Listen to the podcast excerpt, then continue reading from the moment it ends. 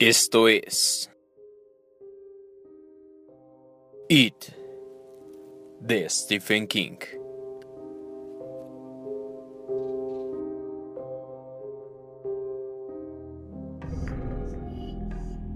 En una ocasión habían enviado a Mike al parque memorial donde se encontraba la torre depósito para contemplar el baño de las aves. En cierta ocasión fueron juntos a los tribunales para ver una máquina terrible, hallada en la guardilla por el comisario Burton. Ese artefacto se llamaba silla para vagabundos. Era de hierro moldeado, con cepos para las manos y piernas. En el respaldo y el asiento había salientes redondeadas. Mike recordó una fotografía que había visto en un libro, la foto de la silla eléctrica de Sing Sing.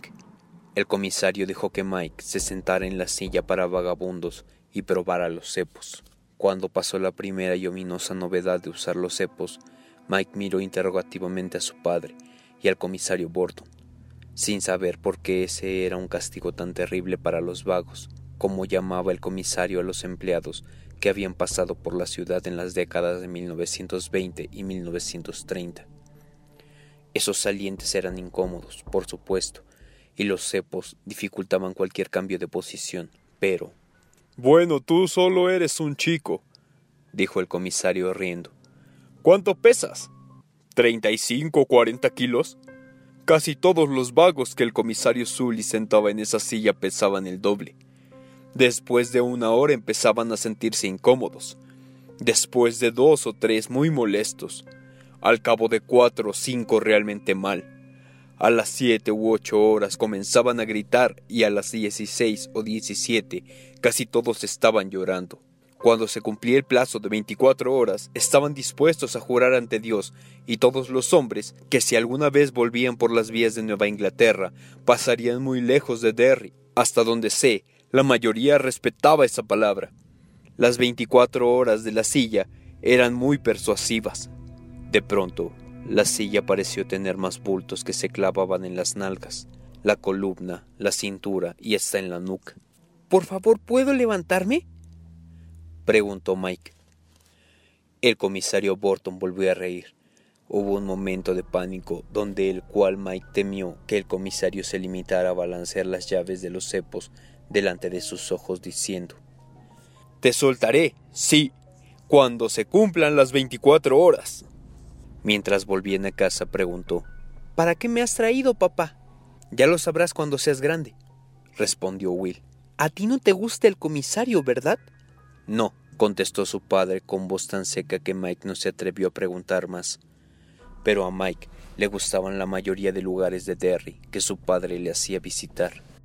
A los diez años, Will había logrado ya transmitirle su propio interés por los estratos de la historia de Derry. A veces, mientras deslizaba los dedos por la rugosa superficie donde se sentaba el baño de los pájaros, o cuando se agachaba para inspeccionar las vías de tranvías, entonces le asaltaba una profunda sensación de tiempo, el tiempo como algo real, como algo que tenía un peso invisible, así como la luz del sol supuestamente tenía peso, algunos de los chicos de la escuela se habían reído al decirles eso a la señora Grengus, pero Mike se sentía demasiado aturdido por el concepto para reír. Su primer pensamiento fue ¿La luz tiene peso? Oh Dios, eso es terrible. El tiempo como algo que, tarde o temprano, lo enterraría. La primera nota que le dejó su padre, aquella primavera de 1958, estaba garabateada en el dorso de un sobre y sujeta bajo un salero. El aire tenía una dulce tibieza primaveral y su madre había abierto todas las ventanas. No hay tareas, decía la nota. Si quieres, ve en bicicleta por Pastor Road. Verás a la izquierda un montón de escombros y maquinarias viejas. Echa un vistazo y trae un recuerdo. No te acerques al sótano y vuelve antes del oscurecer. Ya sabes por qué. Mike sabía por qué, claro que sí dijo a su madre a dónde iba y ella frunció el ceño. Ella le sugirió preguntarle a Randy Robinson si podía ir con él. Sí, bueno, pasaré a preguntarle, dijo Mike. Lo hizo, pero Randy había ido con su padre a Bangor para comprar semillas de patatas, así que Mike siguió en su bicicleta solo hasta Pastor Road. Era un trayecto largo, algo más de seis kilómetros. Mike calculó que eran las tres cuando apoyó la bicicleta contra la vieja cerca de madera al costado izquierdo de Pastor Road y trepó por ella. Tendría una hora para explorar antes de iniciar el regreso. Habitualmente su madre no se enfadaba siempre que estuviese de regreso a las seis, hora en que servía la cena, pero un episodio memorable le había enseñado que ese año las cosas eran distintas. En la única ocasión en que llegó tarde a cenar, encontró a su madre casi histérica. Lo azotó con el paño de secar los platos, mientras el chico permanecía boquiabierto ante la puerta de la cocina, con la trucha en el cestito a sus pies. Su madre le pidió que no le volviera a dar semejantes sustos, gritando, Nunca más. Cada nunca más era acentuado por otro azote con el paño de cocina. Mike esperaba que su padre interviniera para interrumpir en aquello, pero Will no lo hizo. Tal vez sabía que si se entrometía, ella volcaría también contra él su furia de gata salvaje.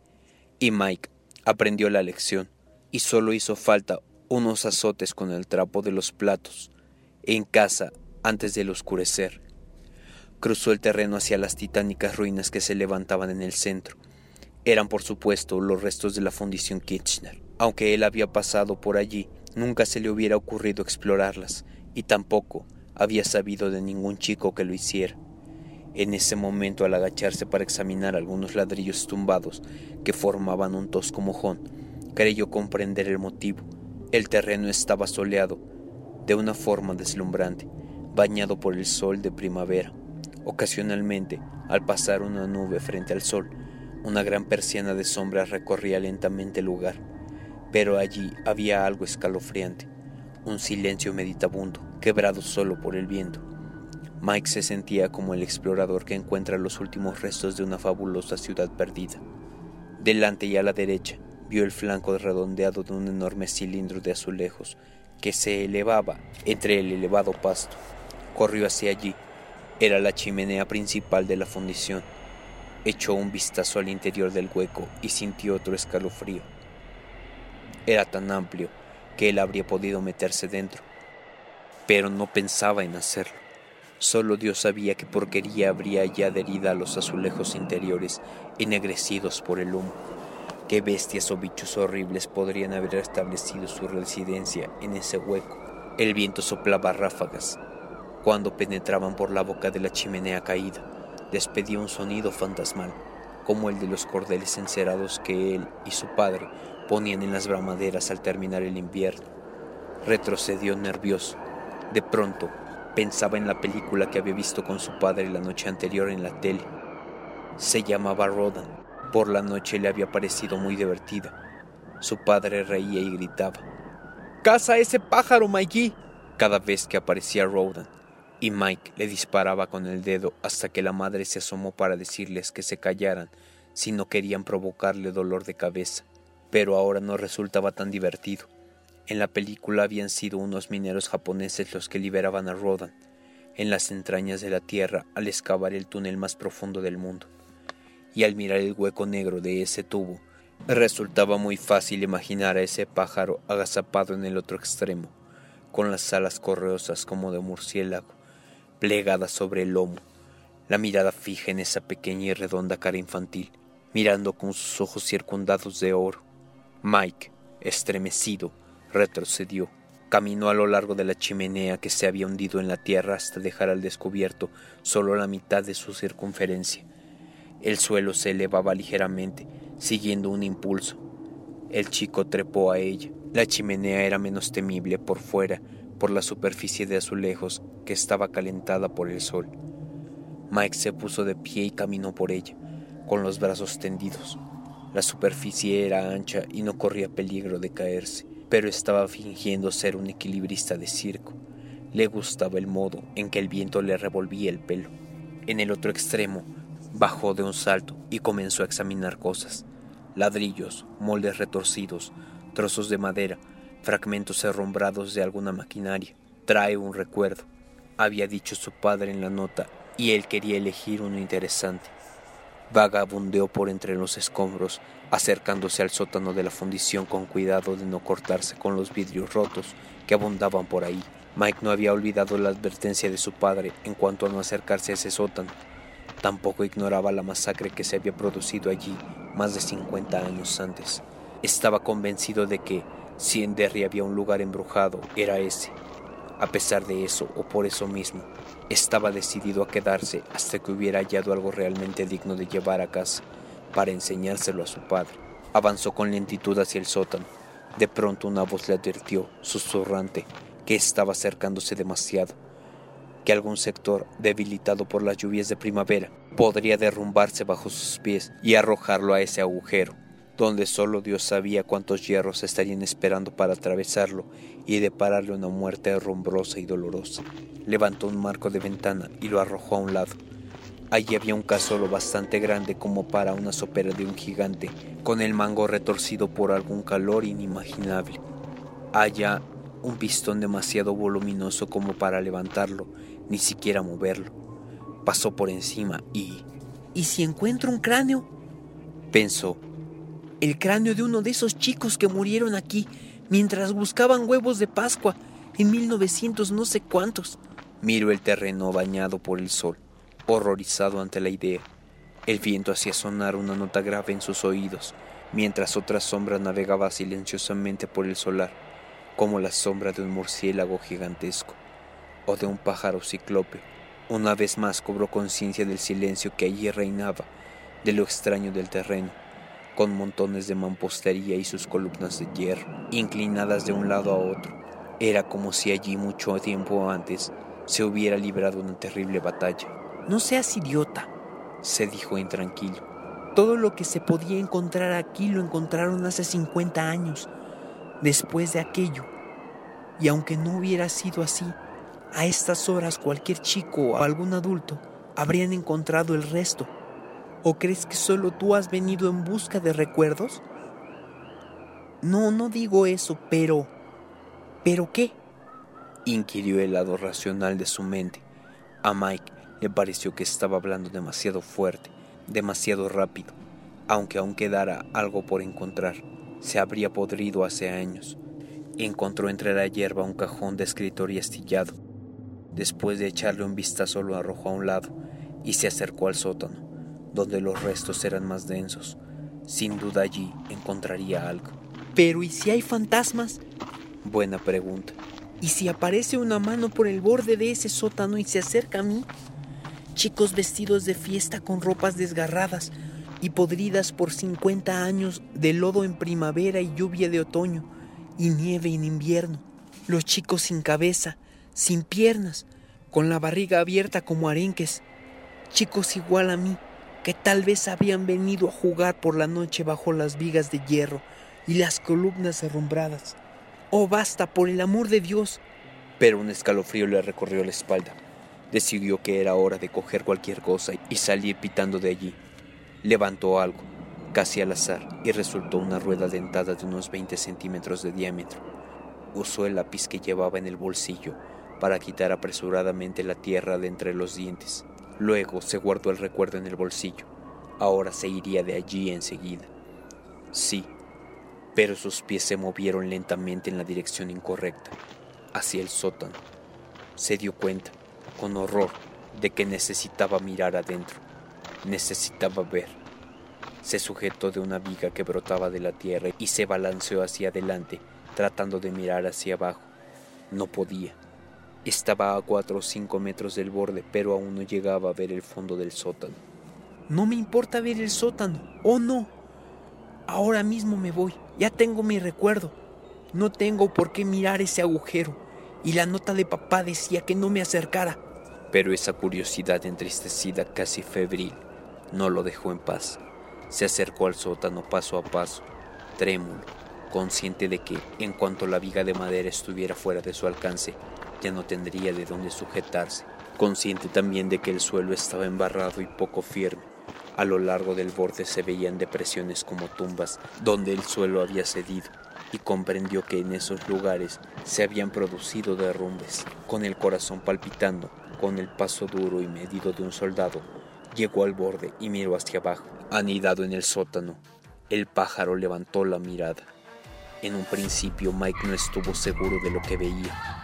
Todos los nervios de su cuerpo parecían congelados, incluyendo los que transportaban el pensamiento. No era solo por el espanto de ver a un pájaro monstruoso con el pecho naranja, como el de un petirrojo y el plumaje descoloridamente gris, como el de un gorrión. Era sobre todo por el espanto de lo inesperado. Había ido preparado para ver restos de maquinaria medio sumergidos en charcos de agua y en lodo negro. En cambio, estaba viendo un nido gigantesco que llenaba todo el sótano. Con las pajas que lo componían hubieran podido hacerse varias parvas de heno, pero eran brisnas plateadas, viejas. El pájaro estaba posado en medio, con los ojos de bordes brillantes negros como alquitrán caliente. Por un momento de locura, antes de que rompiera su parálisis, Mike se vio reflejado en cada uno de ellos. Entonces la tierra comenzó súbitamente a moverse bajo sus pies. Mike oyó el sonido desgarrado de las raíces que cedían y notó que estaba resbalando. Con un chillido se lanzó hacia atrás, manoteando en busca de equilibrio. Lo perdió y cayó pesadamente al suelo, sembrado de escombros. Un trozo de metal duro y romo se le hincó dolorosamente en la espalda. Tuvo tiempo de pensar en la silla para vagabundos antes de oír el sonoro susurro de las alas. Trepó de rodillas arrastrándose sin dejar de mirar por encima del hombro. El pájaro se elevó desde el sótano. Sus garras escamosas eran color naranjo opaco. Las alas que batía, cada una de tres metros o más, agitaron el pasto como una hélice de helicóptero. El ave emitió un graznido zumbante y gorjeante. Unas cuantas plumas sueltas le cayeron de las alas y descendieron en espiral hasta el sótano. Mike se puso de pie y echó a correr. Corrió a toda velocidad por el terreno sin mirar atrás, temeroso. Ese pájaro no se parecía a Rhodes, pero él percibía que era su espíritu que se elevaba desde el sótano de la fundición Kitchener, como de una horrible caja de sorpresas. Tropezó y cayó, pero se levantó para volver a correr. Aquel graznido extraño entre zumbante y gorjeante volvió a dejarse oír. Una sombra lo cubrió, y al levantar la mirada vio que el ave había pasado a metro y medio por encima de su cabeza. Abría y cerraba el pico amarillento, descubriendo la rosada superficie interior. Giró otra vez en dirección a Mike. El viento que generaba le barrió la cara, trayendo consigo un olor seco y desagradable. Polvo de guardillas, antigüedades muertas, almohadones podridos. Mike se desvió hacia la izquierda, entonces volvió a ver la chimenea caída. Corrió en esa dirección. El ave graznó, dejando oír el aleteo de sus alas. Parecían velámenes. Algo golpeó a Mike en la nuca y un fuego ardoroso le corrió hasta el cuello. Sintió que se esparcía como sangre comenzando a gotear por el cuello de su camisa. El ave volvió a girar para cogerlo con sus garras y llevárselo como si fuera un ratón. Quería llevárselo a su nido, quería comérselo. Mientras volaba hacia él, en picado, con aquellos ojos negros horriblemente vivos fijos en él, Mike giró bruscamente hacia la derecha. El ave no lo alcanzó por muy poco. El hedor de las alas era insoportable. Ahora corrí en dirección paralela a la chimenea caída. Ya tenía el extremo a la vista. Si llegaba hasta allí y lograba girar hacia la izquierda para meterse dentro, tal vez se salvase. El pájaro parecía demasiado grande como para entrar allí. Estuvo a punto de no llegar. El ave voló nuevamente contra él, apuntando hacia arriba al llegar, levantando un huracán con las alas. Sus garras escamosas descendían hacia Mike. Chilló otra vez, y en esa oportunidad el niño creyó oír una nota de triunfo en su grito. Bajó la cabeza, levantó el brazo y se lanzó hacia adelante. Las garras se cerraron. Por un momento su antebrazo quedó en el poder del ave. Era como estar apresado por unos dedos poderosos coronados por duras uñas. Mordían como dientes. Los aleteos del ave sonaban como truenos. Mike tuvo apenas conciencia de que las plumas le caían alrededor algunas rozándole la mejilla como besos fantasmales. Luego el pájaro volvió a elevarse. Por un momento Mike se sintió tironeado hacia arriba, hasta quedar de puntillas, y por un segundo petrificante, punteras de sus bambas perdieron contacto con la tierra. ¡Suéltame! vociferó torciendo el brazo. Las garras siguieron sujetando, pero de pronto se desgarró la manga de la camisa. Mike cayó al suelo con un golpe seco y el pájaro graznó. Mike volvió a correr rozando las plumas de la cola, haciendo arcadas ante el hedor. Era como correr por entre una cortina de plumas. tosiendo aún, con los ojos irritados por las lágrimas y el polvo asqueroso que cubría las plumas del ave, cayó dentro de la chimenea derrumbada. Ya no pensaba en lo que podía echar allí dentro. Corrió hacia la oscuridad, donde sus sollozos jadeantes cobraban un eco oscuro. Retrocedió unos seis metros antes de girar hacia el brillante círculo de luz. El pecho le subía y le bajaba espasmódicamente. De pronto comprendió que, si había calculado mal el tamaño del ave o el diámetro de la chimenea, estaba perdido. No había salida. Eso era un callejón cerrado. El otro extremo de la chimenea estaba oculto en la tierra. Aquel ave volvió a graznar. De pronto se oscureció la luz del extremo abierto. Aquel pájaro se había posado en la tierra. Mike vio sus patas amarillas, escamosas, tan gruesas como el muslo de un hombre. Luego el animal agachó la cabeza para mirar dentro. Mike se encontró mirando fijamente aquellos ojos horriblemente vivos, negros como el alquitrán fresco y con aros de oro a modo de iris. Su pico se abría y se cerraba una y otra vez, siempre con un chasquido audible, como el que uno oye al cerrar los dientes con fuerza. Afilado, pensó Mike. Es un pico afilado. Yo sabía claro que los pájaros tienen el pico afilado, pero hasta ahora no había pensado en eso. Otro chillido sonaba tan potente con aquella garganta de azulejos que Mike se cubrió las orejas con las manos. El ave comenzó a entrar trabajosamente por la boca de la chimenea. ¡No! gritó el chico. ¡No puedes! La luz se iba borrando mientras el pájaro metía su cuerpo por el tubo de la chimenea. ¡Oh, Dios mío! ¿Cómo no pensé que era casi todo plumas? Que podía estrecharse. La luz desapareció por completo. Solo quedaban la negrura total, el sofocante olor del pájaro y el sonido susurrante de sus plumas. Mike cayó de rodillas y comenzó a tantear el suelo curvo de la chimenea con las manos. Encontró un trozo de azulejo roto, cuyos bordes filosos estaban forrados por algo que parecía musgo. Echó el brazo hacia atrás y lo arrojó. Se oyó un ruido seco. El ave repitió el gorjeo zumbante. ¡Sal de aquí! aulló Mike. Reinó el silencio y se inició otra vez el sonido susurrante, como de papel de seda. Al reanudar el pájaro su forcejeo por avanzar en el tubo. Mike palpó el suelo. Encontró unos fragmentos de azulejo y comenzó a arrojarlos uno tras otro. Rebotaban sordamente en el ave y tintineaban contra la curva de la chimenea. Por favor, Dios mío, pensó Mike. Por favor, por favor, Dios mío. Entonces se le ocurrió que debía retroceder por el tubo. Habría entrado por la base de la chimenea. Lo lógico era que se estrechara hacia arriba. Podría retroceder escuchando ese susurro que lo seguía.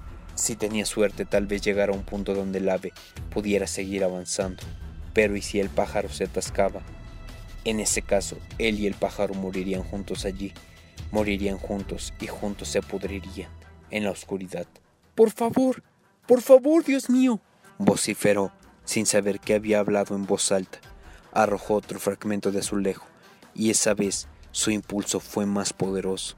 Sintió, diría a los otros mucho después, como si alguien estuviera detrás de él en ese momento, y ese alguien hubiera dado a su brazo un gran impulso. Esta vez no se oyó el rebote entre las plumas, sino un ruido chapoteante, como el que podría ser una palmada en la superficie de una gelatina semisolidificada. El pájaro chilló, pero no de furia, sino de auténtico dolor. El tenebroso tremolar de sus alas llenó la chimenea un aire maloliente pasó junto a Mike como un gran huracán agitándole a la ropa. Entre toses y arcadas, retrocedió entre el polvo y el musgo que se arremolinaba. Volvió la luz, gris y débil al principio, pero cada vez más potente, mientras el ave retrocedía. Mike rompió en lágrimas y dejándose caer de rodillas comenzó a buscar trozos de azulejos enloquecidamente. Sin ser consciente, se adelantó con las manos llenas de proyectiles, la luz le permitía ver que estaban manchados de musgo y líquenes de azul grisáceo, como lápidas de pizarra, hasta que llegó casi a la boca de la chimenea. No dejaría en lo posible que el ave volviera a entrar. Estaba allí inclinado con la cabeza torcida, tal como suelen ponerla en su percha los pájaros adiestrados, y Mike vio dónde le había dado el último proyectil. El ojo derecho había desaparecido casi por completo. En vez de aquella centellante burbuja de alquitrán fresco, había un cráter lleno de sangre. Un engrudo gris blancuzco goteaba desde su comisura corriendo hasta el pico. En ese chorro mórbido se retorcían diminutos parásitos. Lo vio y se lanzó hacia adelante. Mike comenzó a arrojarle trozos de azulejo que le golpearon en la cabeza y el pico. El ave se retiró por un momento y volvió a atacar con el pico abierto, descubriendo otra vez aquel interior rosa y revelando algo que dejó a Mike momentáneamente petrificado, con la boca abierta. La lengua del ave era plateada, con una superficie tan resquebrajada como la lava volcánica enfriada, y sobre esa lengua, como extrañas pelotas de pasto seco que hubieran arraigado allí, había varios pompones de color naranja. Mike arrojó los últimos fragmentos directamente al interior de aquellas fauces abiertas. El pájaro volvió a retirarse aullando de rabia, frustración y dolor. Por un momento, Mike vio sus garras de reptil. Luego, sus alas batieron en el aire y la monstruosa figura desapareció. Un momento después, el chico levantó la cara, casi gris bajo el polvo, y los trozos de musgo que los ventiladores de aquellas alas habían arrojado contra él. Hacía el repiqueteo de las uñas contra el azulejo. Lo único limpio en su rostro eran sus surcos lavados por las lágrimas. El pájaro se paseaba allá arriba. Tac, tac, tac, tac. Mike retrocedió un poco, recogió más trozos de azulejos y los amontonó ante la boca de la chimenea, tan cerca como se atrevió a ponerlos. Si aquello volvía, él dispararía a quemarropa, la luz fuera aún era intensa. Corría mayo y aún tardaría en oscurecer. Pero ¿qué pasaría si el ave decidía esperar? Mike tragó saliva. Por un instante los flancos secos de su garganta se tocaron entre sí. Arriba. Tac, tac, tac. Ya tenía un buen montón de municiones.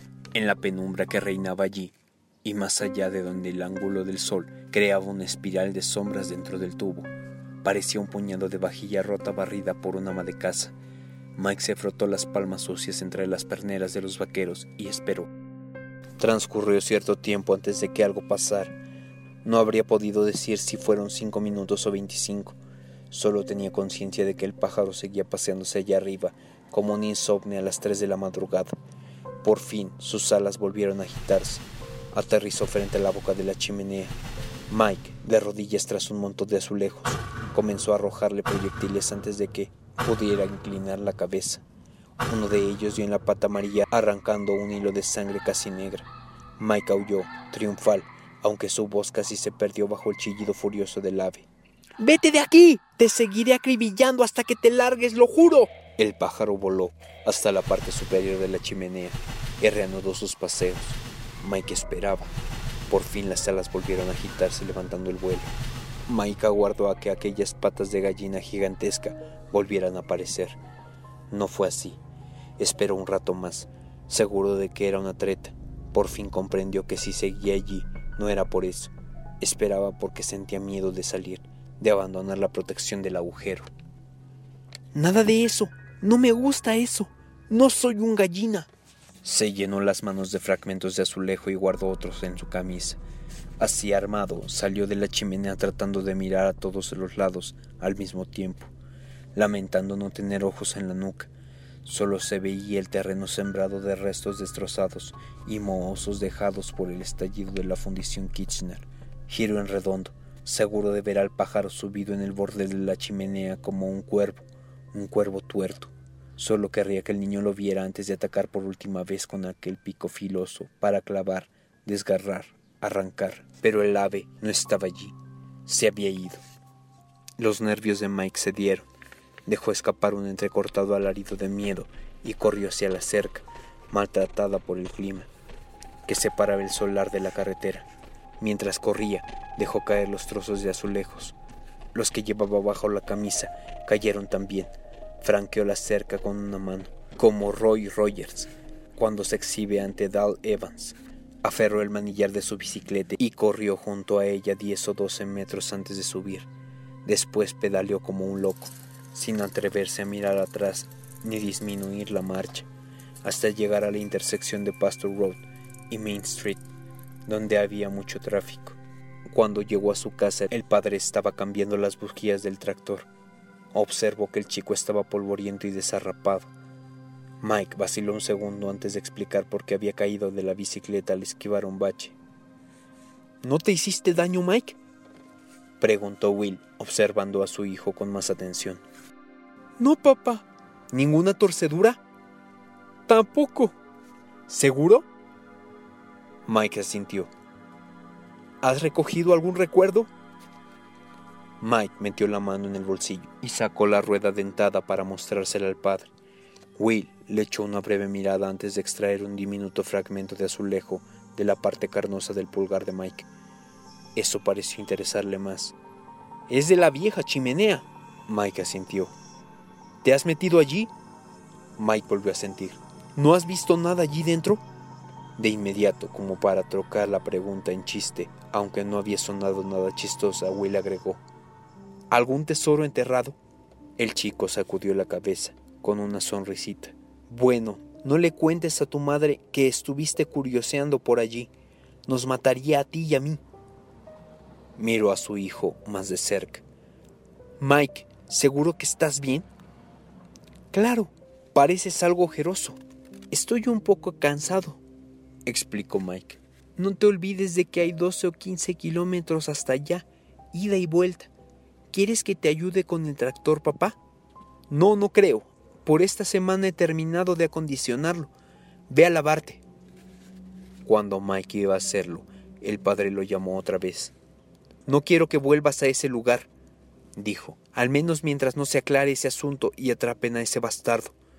Tú no has visto a nadie por allí, ¿verdad? ¿No te persiguió nadie? ¿No trataron de detenerte a gritos? No había ninguna persona, papi, dijo Mike. Will encendió un cigarrillo moviendo la cabeza. Creo que hice mal en mandarte allá. Esos lugares a veces son peligrosos. Sus ojos se encontraron por un instante. Está bien, papá, dijo Mike. De cualquier modo no quiero volver. Me dio un poco de miedo. El padre volvió a menear la cabeza. Cuanto menos se diga mejor, supongo. Ahora ve a lavarte. Y di a tu madre que ponga tres o cuatro salchichas más. Mike así lo hizo. Esto fue It de Stephen King. No olvides seguirnos en nuestras redes sociales. Las encontrarás en la parte de la descripción. Recuerda regalarnos un like, suscribirte, compartirlo con tus amigos y darle clic en la campanita de acá arriba para que te lleguen las notificaciones de cuando subimos un video.